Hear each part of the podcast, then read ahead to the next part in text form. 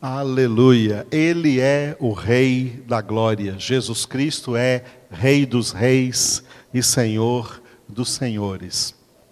Vamos continuar salmodiando ao nosso Deus hoje com o primeiro versículo do Salmo 65. Começando hoje, então, cada um dos versículos do Salmo de número 65. Salmo 65, primeiro versículo o título deste versículo é Confiança. O que é confiança? Confiança tem dois significados importantes. Porque confiança, confiança é um dos atributos da nossa fé. Quando eu falo da nossa fé, estou falando da fé genuinamente bíblica a fé que vem pela palavra de Deus. Essa fé é sobrenatural. Nós temos que sempre diferenciar a fé sobrenatural da fé natural. Fé natural. Todo homem tem fé natural. Tem gente até que tem fé que crê que Deus não existe. Isso é uma fé. A fé natural nasce com o homem, vem na natureza humana, é aquele tipo de fé que o homem coloca em quem ele quiser, muitas vezes até em si mesmo. Como existe muito conselho por aí, creia em si mesmo, ponha fé em si mesmo. Essa fé é natural e essa fé não tem salvação. A fé que tem salvação é a fé que vem pela palavra de Deus como Paulo escreveu em Romanos 10, 17. A fé vem pela pregação e a pregação pela palavra de Cristo. Essa fé que é o dom de Deus, que Paulo disse em Efésios 2:8.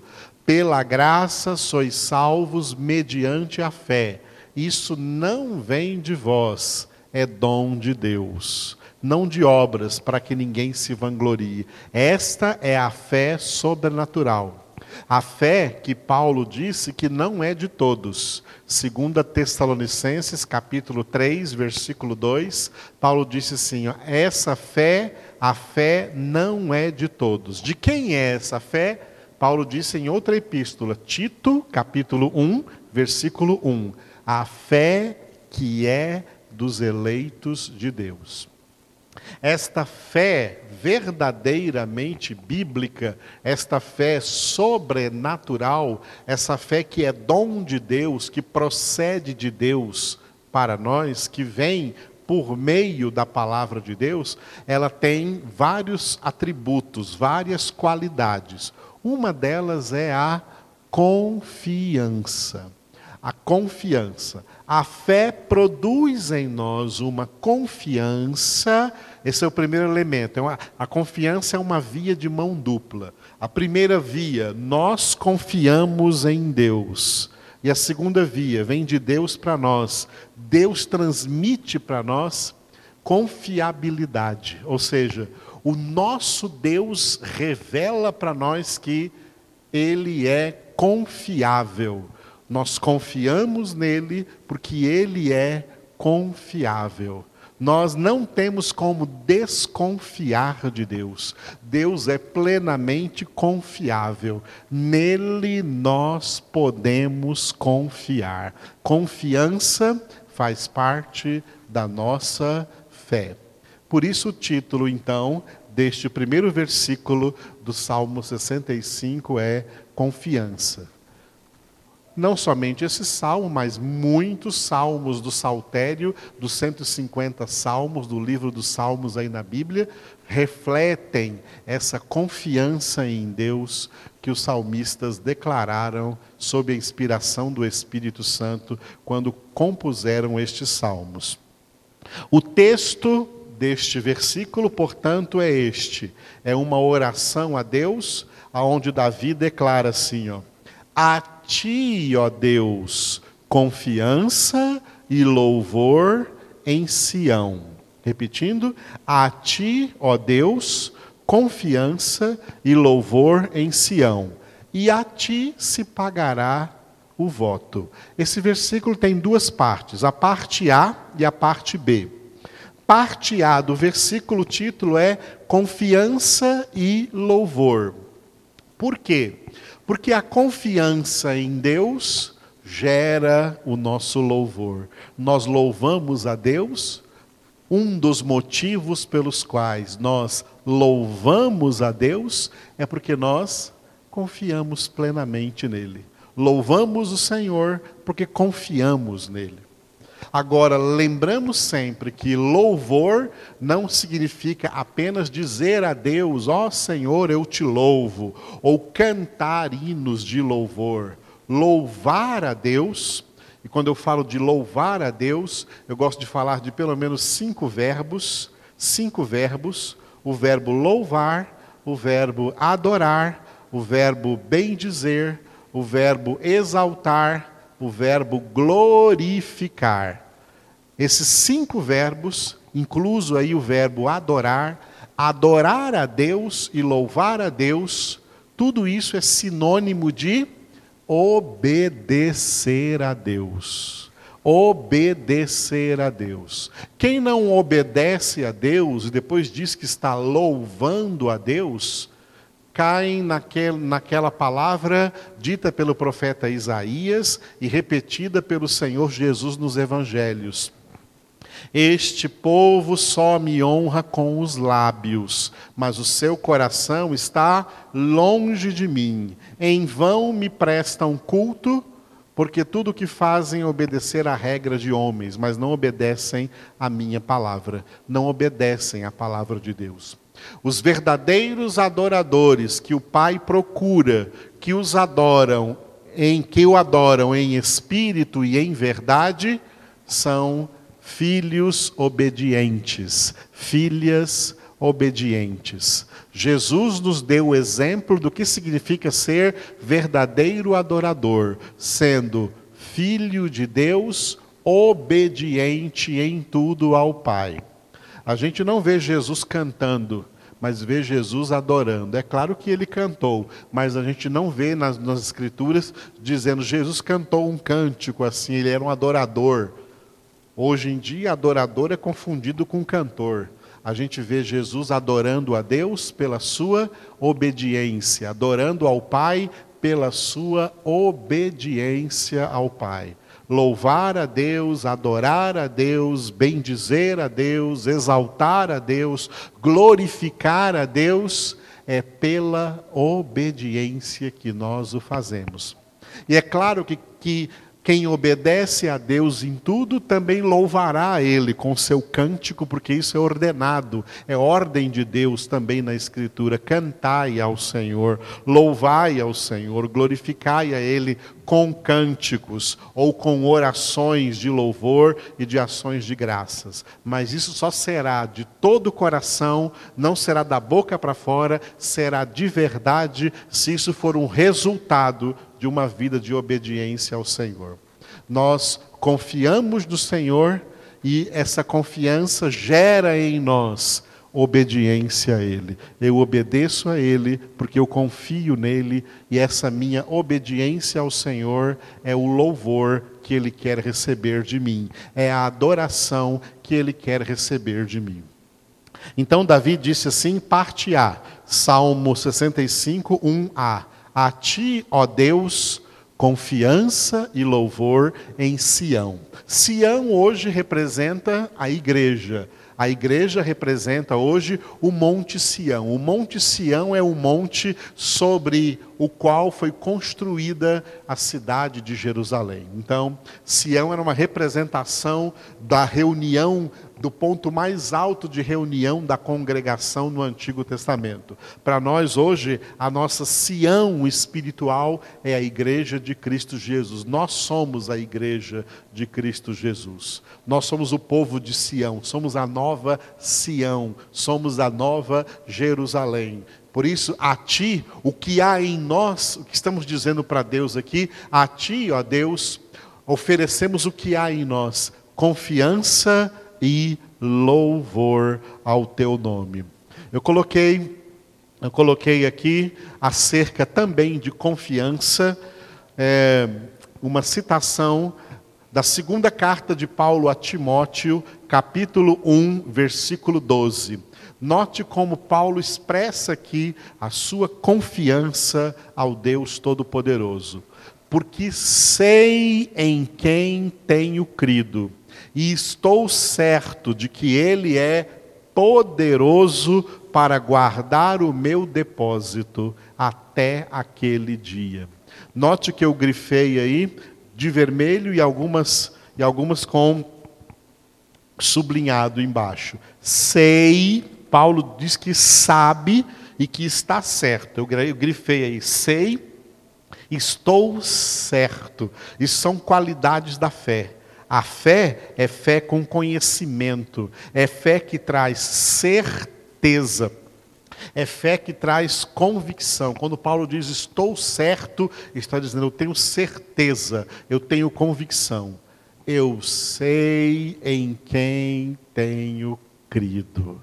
E estou certo de que Ele é poderoso. É isso que os filhos de Deus, hoje na face da terra, devem clamar. Mesmo diante dessa pandemia que está aí fora, nós temos que dizer: Eu sei em quem tenho crido e estou certo de que Ele é poderoso.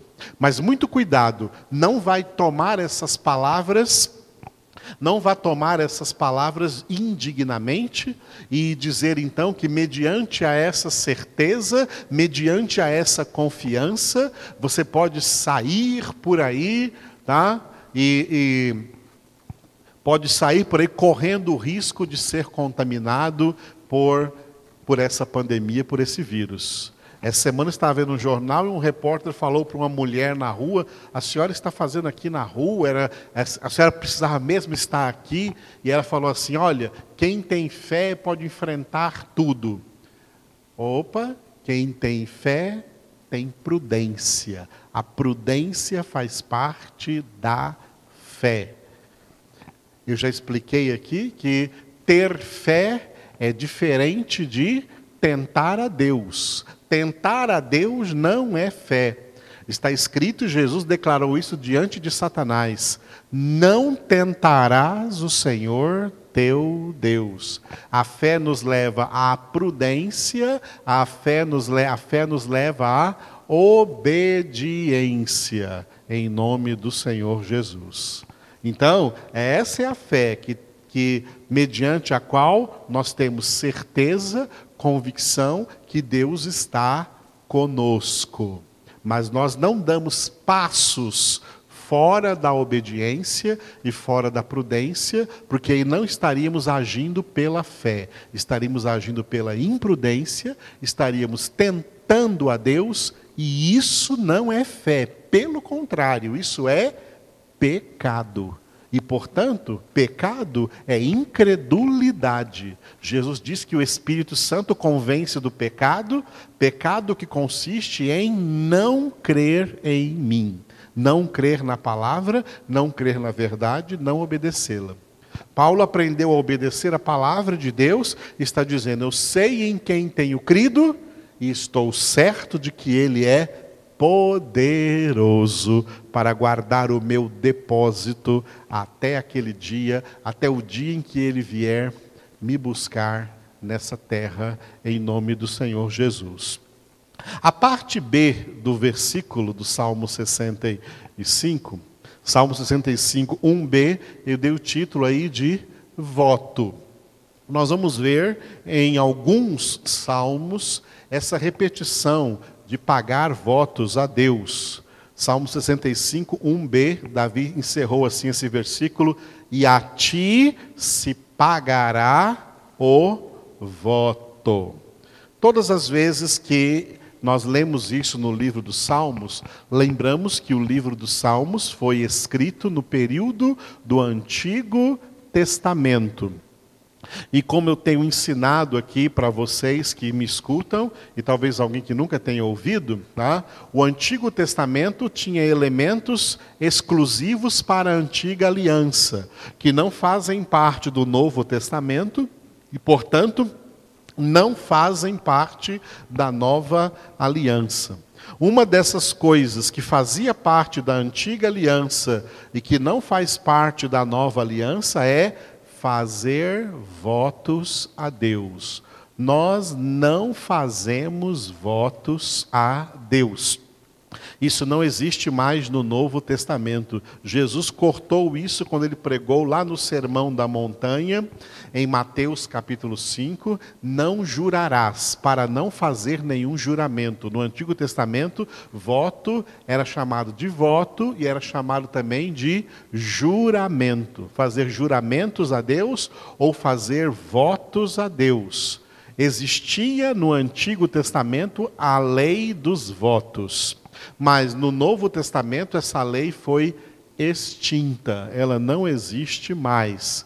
No Novo Testamento, nós somos ensinados por Jesus pura e simplesmente a orar.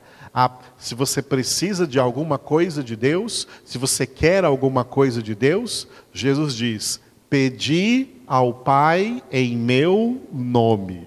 Simplesmente assim. Filhos, pedem ao Pai em nome de Jesus. Não precisa fazer juramentos, não precisa fazer votos. Votos foram chamados no, no, no meio do catolicismo romano, na tradição religiosa católica, foi chamado de promessas, onde as pessoas fazem determinadas promessas de fazerem determinados sacrifícios para ganhar alguma bênção. E no meio protestante, isso começou a existir da década, meados da década de 80 para cá. Desde a reforma protestante, 1517, até a década de 1980, nenhuma denominação protestante fazia votos. Mas no meio da década de 80, os protestantes, igrejas protestantes, levadas por falsas doutrinas, começaram a fazer votos, chamando esses votos de campanha. Campanha de sete dias, ou de sete semanas, ou de quarenta dias, fazendo determinadas campanhas, diversos tipos de campanhas. E aonde eu já vi mesmo crentes falando uns para os outros e ou pastores pregando nas igrejas, olha, você que está fazendo a campanha, não perca nenhum dia para você não quebrar o voto. Isso não existe no cristianismo, não existe no evangelho, não existe na nova aliança, não existe essa doutrina de votos. Filhos de Deus não precisam fazer votos para pagar. O verbo pagar, usado aí por Davi, a ti se pagará o voto. Pagar é o mesmo verbo que da onde veio a palavra paganismo, que é uma coisa feita pelos pagãos. Pagãos são pessoas que acham que só vão receber de Deus alguma bênção se elas pagarem por essa bênção. Deus não aceita mais nenhum pagamento. Nenhuma bênção vem de Deus para nós via pagamento, porque Deus ficou devendo alguma coisa, porque alguém fez algum voto ou fez algum sacrifício. Não é assim que Deus nos abençoa. Deus nos abençoa pela graça. Por isso Paulo escreveu em Romanos 8:32, aquele que não poupou seu próprio filho, mas que por todos nós o entregou, como não nos dará também, e olha o advérbio, graciosamente com ele todas as coisas? Deus é quem nos dá todas as coisas. O nosso Pai é quem nos supre de todas as coisas, como Paulo escreveu também em Filipenses 4,19 e o meu Deus é poderoso para suprir em Cristo Jesus a cada uma das vossas necessidades. É Deus quem nos supre. Nós não fazemos votos para barganhar com Deus nenhuma bênção, para merecer de Deus alguma bênção. Mesmo na antiga aliança, quando existiam as leis dos votos, Deus revelou a Moisés e Moisés escreveu em Deuteronômio capítulo 28 que filhos de Deus não não alcançam bênçãos. Filhos de Deus são alcançados pelas bênçãos por causa da sua obediência. Em Deuteronômio 28 está escrito: Deus falando: Se me ouvirdes, tendo cuidado de obedecer a essas minhas palavras, todas essas bênçãos virão sobre ti e te alcançarão.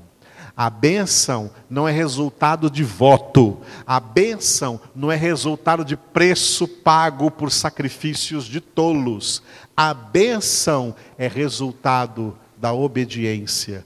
Filhos de Deus obedientes, chove bênçãos sobre eles, porque Deus abençoa os obedientes, os verdadeiros adoradores que o adoram com a obediência. Obedientes são abençoados.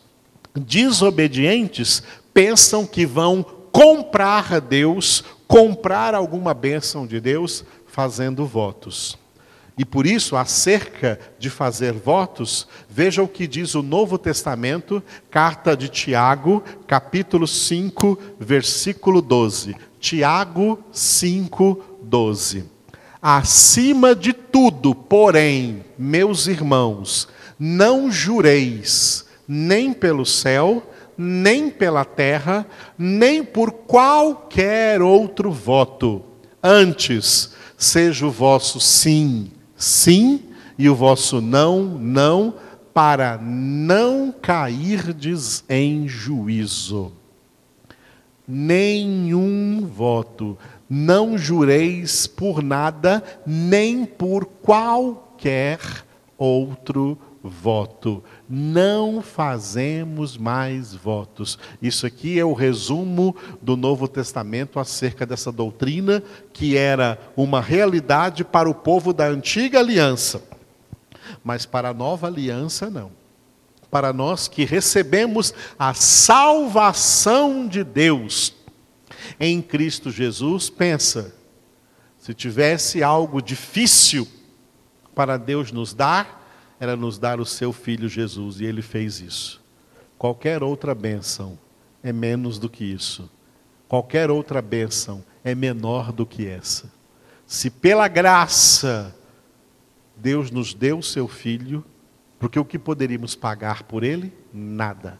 É assim também que Deus nos dá todas as demais bênçãos, pela mesma graça. Deus nos abençoa não porque nós pagamos um preço, Deus nos abençoa porque Ele é gracioso para conosco. Confiamos na graça do nosso Deus. E é nessa graça que nós oramos, é nessa graça, baseados nessa graça, que nós invocamos o nome de